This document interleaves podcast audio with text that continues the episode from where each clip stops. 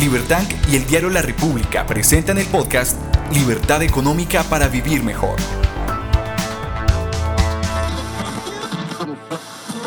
Bienvenidos, conversemos sobre libertad económica. Gracias por acompañarnos y por estar aquí. Este espacio es un trabajo conjunto del diario La República y del Centro de Acción y Pensamiento Libertank. Les habla Gabriel Aramburo de la Dirección de Acción Legislativa de Libertank y conmigo hoy se encuentra el cofundador y director de formación académica de Libertank, Juan David García.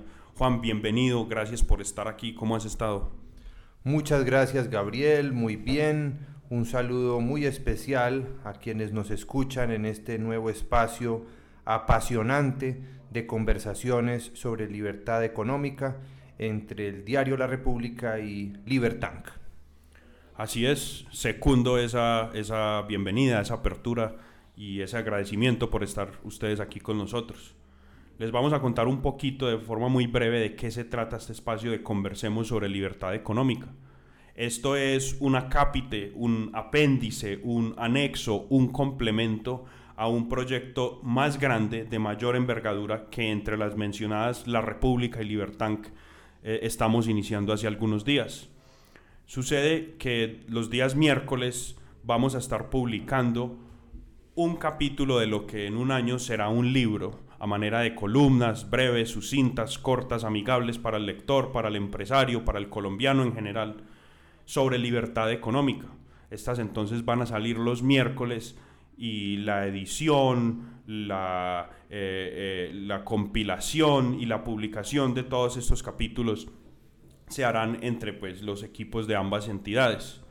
Los primeros cinco temas que estarán dedicados a las definiciones básicas y fundamentales para poder hablar de libertad económica son más o menos los siguientes. El primero es la libertad económica como tal. Sobre este tema, Juan David aquí presente ya publicó una primera columna que además es la introducción a todo el texto, a todo el libro. El segundo tema, a cargo de quien les habla, es sobre la propiedad privada. Acaba de publicarse también. Luego vienen el libre mercado, la competencia y por último la división del trabajo y la cooperación voluntaria. De manera pues que los invitamos a que cada miércoles, sea en la edición impresa o en la edición digital del diario La República, puedan ustedes eh, consultar, leer estos, estos eh, materiales, estos capítulos que estaremos sacando para ustedes. Eh, muy bien, hablemos un poco entonces, Juan, de pronto sobre ese primer capítulo, sobre esa primera entrada que tenemos de este libro, a quien conversemos sobre la libertad económica. Ah, no sin antes aclarar entonces, como venía diciendo, estos podcasts lo que buscan ser son complementarios a las columnas semanales. Los podcasts estarán publicados cada dos semanas en donde estaremos conversando de manera complementaria sobre los temas que se trataron en las columnas de los miércoles. Por ejemplo, para hoy eh, tenemos los temas de la libertad económica, eh, cuya columna fue escrita por Juan, y el tema de la propiedad privada, cuya columna fue escrita por, por mí, por Gabriel. Entonces, Juan, cuéntanos un poquito sobre la libertad económica y por qué es importante la libertad económica para vivir mejor que ese es el gran tema eh, de todo este proyecto entre la República y Libertank. Exactamente, Gabriel, muchas gracias em, por tu pregunta. Eh, la columna a la que nos referimos de mi autoría fue publicada el pasado miércoles 10 de marzo de 2021. Los invitamos muy cordialmente para que la lean, la comenten, porque la idea fundamental de todo este proyecto entre Libertank y la República es abrir conversaciones, es que empecemos a dialogar eh, con la mejor evidencia disponible sobre este asunto que es crucial en materia del debate económico en, en el país y en el mundo. La pregunta que abre la primera columna es por qué la libertad económica es importante. Em, para ello es fundamental primero definir en qué consiste eso de, de lo que tanto hablamos de libertad económica. Pues de forma muy corta podríamos decir que en términos muy generales la libertad económica es eh, la facilidad para hacer negocios. Pero de forma más específica entendemos por libertad económica la posibilidad que tenemos las personas de trabajar, producir, vender, comprar e intercambiar bienes y servicios con responsabilidad de forma voluntaria y sin que otros nos lo impidan, para satisfacer nuestras necesidades y las de nuestros seres queridos, buscando vivir mejor, por eso de la mano de un autor eh, que para nosotros es muy interesante, muy sugerente, el gran periodista económico estadounidense Henry Hazlitt, eh, se han identificado cinco instituciones básicas, interdependientes y necesarias para que exista libertad económica. En primer lugar, la propiedad privada, de la que ahora nos hablará también Gabriel con más detalle, también debido a su columna. Los mercados libres, en segundo lugar, en tercer lugar la competencia, en cuarto lugar la división del trabajo. Y por último la cooperación social. Em, eh, con base en esa definición de libertad económica, nosotros hemos em, propuesto un diálogo en torno a ella porque nos parece que es un camino fundamental, necesario, mas no suficiente para vivir mejor.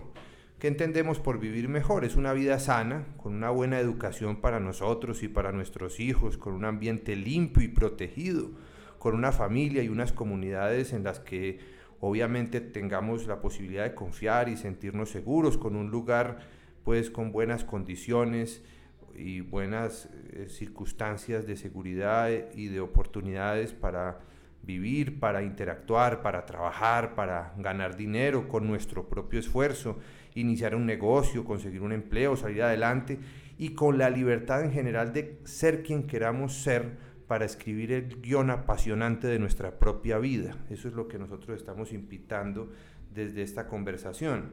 Y así entonces, pues en la columna, como ustedes lo podrán leer con más detalle, encontramos que eh, según lo que yo he podido reflexionar al respecto, em, sobre lo que vengo haciendo estudios hace muchos años, he encontrado dos razones o dos argumentos básicos fundamentales para eh, considerar que la libertad económica es importante. El primero consiste en su superioridad ética y moral. Eh, a mí me parece que es el primero y es el motivo más importante. Por no mencionar la superioridad estética no, pero esa dejémosla para otro momento tal vez. Exactamente, pero podríamos decir que se marca en todo ese contexto de las, de las cuestiones de costumbres y de convivencia en las que la libertad económica eh, desempeña un papel fundamental. No es el único elemento, eso hay que dejarlo claro, no es que digamos que es perfecto, porque también empezamos diciendo que sociedades perfectas nunca han existido ni existirán, pero sí es más probable que existan o que se pueda llegar a sociedades mejores, donde haya una mejor calidad de vida sin ser perfecta, porque la perfección, pues les digo, solo existe en la imaginación, eh, y cuando se ha buscado incrustarla en la realidad ha terminado en totalitarismos atroces. Así es. Entonces, nosotros pensamos que la, superioridad ética y moral proviene fundamentalmente de tres eh, argumentos o de tres motivos. El primero es que con la libertad económica podemos enriquecernos sirviendo al prójimo. Eso ha sido fundamental porque cuando hay verdadera libertad económica es que si obtenemos ganancias es porque hemos ofrecido a los consumidores algo útil, algo que les ha generado valor. Eso genera riqueza. En segundo lugar, la libertad económica eh, permite la libertad o la posibilidad de elegir lo que quiero, porque nadie puede conocer mejor lo que, lo que nos gusta, lo que nos interesa, de acuerdo con nuestras circunstancias, que nosotros mismos. Y en tercer motivo es que la competencia nos incentiva a siempre mejorar y hay siempre esa posibilidad de ofrecer los mejores productos a los mejores precios posibles, sirviendo a los demás. Y el segundo gran argumento, que podríamos después mirarlo con más detalle, es que la libertad económica nos produce una impresionante eficacia comparada con las demás opciones. O sea, con libertad económica tenemos eh, los países que más la tienen según los indicadores de, por ejemplo, el índice del Heritage Foundation sobre libertad económica o la medición del Fraser Institute de Canadá, nos dice que cuanta más libertad económica hay, menor pobreza, mayor ingreso per cápita, más crecimiento del Producto Interno Bruto, más solidez democrática, más inversión extranjera, mayor productividad, más desarrollo humano, más longevidad, menor mortalidad infantil, mejores servicios de salud y educación, más innovación, eh, menor percepción de corrupción y mejor desempeño medioambiental. Todo esto pues cruzado con estudios que ustedes podrán encontrar los enlaces en, el artículo. Por eso eh, la libertad económica tiene una gran influencia en la calidad de vida y el componente primero para ella es la propiedad privada, los derechos de propiedad, que fue de lo que habló también en su escrito muy recomendable Gabriel Aramburu. Gabriel, cuéntanos al respecto. Hombre, claro que sí. Gracias por, todo ese contenido que, nos estás compartiendo y, ojalá sirva pues eh, como, como provocación a todos nuestros oyentes para que vayan e interactúen con todo este material y todas estas ideas. Como bien decía Juanda, nuestra segunda columna versa sobre la propiedad privada, que es esa primero de los cinco eh, grandes elementos que son necesarios según el autor Hazlitt, que, ahorita Juan mismo mencionaba también. Eh, y bueno, en lo que nos cabe acá, solamente quiero recordarle o, compartirle a nuestros oyentes que a veces se nos ha hecho entender que la propiedad privada es un favor o un regalo que nos hace el Estado, como que nosotros tenemos derecho a la propiedad porque el Estado quiere, o el gobernante de turno, o la constitución vigente lo permite. Cuando esto no es así, eh, la propiedad existe como una interacción natural y espontánea del ser humano con el entorno que lo rodea, y lo que hace el Estado es solamente dar cuenta de esa interacción y la formaliza mediante títulos, mediante procesos, mediante notarías, oficinas de registro, cómo no, un montón de documentos que son necesarios para que la propiedad esté, funcione y, y para formalizarla. Pero la propiedad es una interacción espontánea de los seres humanos, queridos amigos, y no depende de ningún Estado, cualquiera sea el Estado, ni de ningún gobernante cualquiera sea. Al contrario, el Estado fue constituido para proteger los intereses de los constituyentes, es decir, de los ciudadanos, de ti, Juan, de mí, de usted, querido oyente, entre ellos ese de la propiedad. ¿Cierto? Entonces eso como primera medida, invito a que lean nuestra columna en la República eh, y para no extenderme mucho. Y lo segundo, al respecto de la propiedad, Juan y queridos amigos, es que muchas veces y con las mejores intenciones del mundo, muchos en Colombia claman o, afirman que el derecho supremo es el derecho a la vida. Y con eso estamos de acuerdo, yo estoy de acuerdo con eso, es el valor supremo porque pues si no estamos vivos Juan no podemos gozar de ningún otro derecho, así tengamos una lista muy larga de derechos, si no estamos vivos pues no podemos ejercerlos.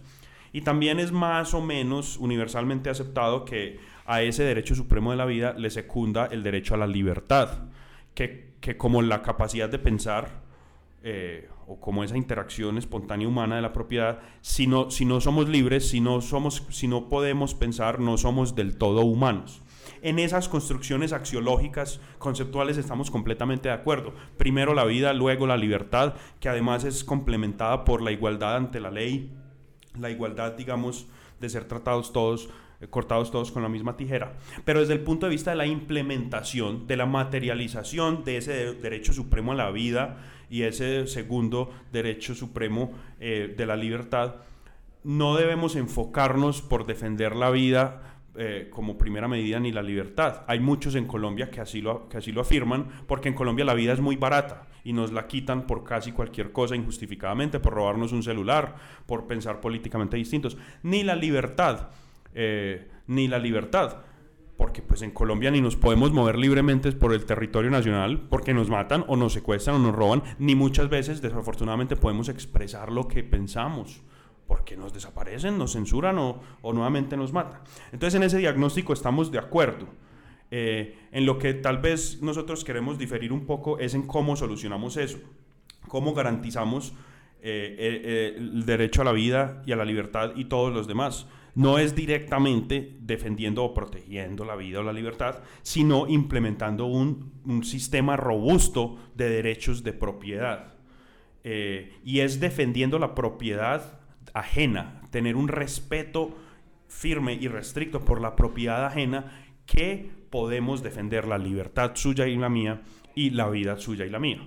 Y pues la historia nos demuestra esto. Los índices de Heritage y de Fraser que ahorita mencionaba Juan, eh, así lo confirman. Las sociedades que históricamente tienen un respeto más férreo, más irrestricto por la propiedad de los otros, que castiga al lampón, al que incumple sus obligaciones, al que le hace maniobras a la ley para sacar adelante intereses eh, particulares sobre los generales, esas sociedades son las más prósperas y en donde más expectativa de vida hay, menos muerte violenta hay, donde mayor libertad de expresión hay y demás. Entonces, para cerrar y no extenderme mucho, lo que proponemos con esta segunda columna es, primero, que la propiedad no depende del Estado. Al contrario, la propiedad funda el Estado. El Estado depende de la propiedad y la libertad. Y segundo, que desde el punto de vista de la implementación para defender los valores supremos a la vida y a la libertad, lo que debemos hacer es tener un mecanismo robusto, operante, funcional de respeto de derechos a la propiedad. Los ejemplos vienen desde el antiguo imperio romano, pasando por Reino Unido, por Japón, por Estados Unidos, por Alemania y así muchos otros. Los, ejemplos siempre han estado ahí y pues los podemos discutir y conversar, pero tal vez eh, en el futuro. Eh, e, eso como abrebocas a la columna sobre la propiedad, queda la invitación a leerla. Y ya para terminar esta primera sesión de Conversemos sobre Libertad Económica, Juan, ¿por qué no le contamos a la audiencia, a nuestros amigos de la República y de Libertank, qué hace Libertank? ¿A qué nos dedicamos? Entonces, rápidamente yo, yo les recuerdo, amigos, que Libertank es un centro de pensamiento y acción eh, basado en Medellín, Em, está basado en Medellín y tiene unos pilares de acción. Juan, cuéntanos un poquito más. Sí, Gabriel. Em, pues Libertank fue fundado a finales del año 2019 y tiene como propósito fundamental eh, promover y defender la causa de la libertad económica como mecanismo para contribuir a que Colombia sea un mejor país a través de cuatro pilares fundamentales. El primero es el de formación del individuo a través de este tipo de materiales, de estudio, de análisis, de reflexión, para que los colombianos tengan a su alcance herramientas de estudio y de profundización para que se formen una idea más clara sobre la importancia que desempeña la libertad económica en nuestras vidas, cómo nos ayuda a vivir mejor y cómo es el camino que han tenido los países exitosos para su despegue. Siempre hemos encontrado que todos los países que han logrado pasar de la miseria a la opulencia han tenido un importante componente de libertad económica en ese proceso. Eh, entonces ahí tenemos, por ejemplo, el proyecto Liberú de eh, formación académica. Tenemos un segundo pilar que es el de oportunidades, generación de oportunidades, conectando a empresarios, que es uno de los propósitos e-, esenciales de, de Libertank. El tercer pilar es el que dirige Gabriel de acción legislativa, buscando que se promueva desde la legislación en el Congreso y en los órganos que tienen que ver con esto dentro del Estado, eh, medidas que aumenten la libertad económica de los colombianos. Y el quinto pilar es una mentalidad y cultura en favor de la causa de la libertad, generando conciencia particularmente entre los jóvenes, los empresarios y las personas de toda condición para que entiendan la trascendencia de la libertad económica en nuestras vidas. Así es, magnífico, ese es un abrebocas de todo lo que hacemos, de nuestras actividades, de nuestros frentes, digamos, de actividades y de proyectos. Por último, yo les recuerdo que tenemos un sitio web www.libertank.com donde está todo nuestro contenido, podcast, nuestro talento humano y demás. Tenemos nuestras redes sociales en Facebook e Instagram, estamos como Libertank. En Twitter estamos como arroba Libertank raya al piso. Y estas columnas, Proyecto Conjunto con la República, se pueden leer todos los miércoles en www.larepublica.co. Con esto terminamos la primera emisión de Conversemos sobre la libertad económica. Cuéntenos por favor qué opina, qué piensa. Eh, para eso existimos y para eso están abiertos todos estos mecanismos. Muchas gracias por acompañarnos, gracias por estar aquí. Esperamos nos eh, conversemos eh, en la próxima vez. Juan, un saludo, un fuerte abrazo y hasta la próxima vez. Gracias Gabriel y un gran saludo a todos los oyentes. Libertank y el diario La República presentan el podcast Libertad Económica para Vivir Mejor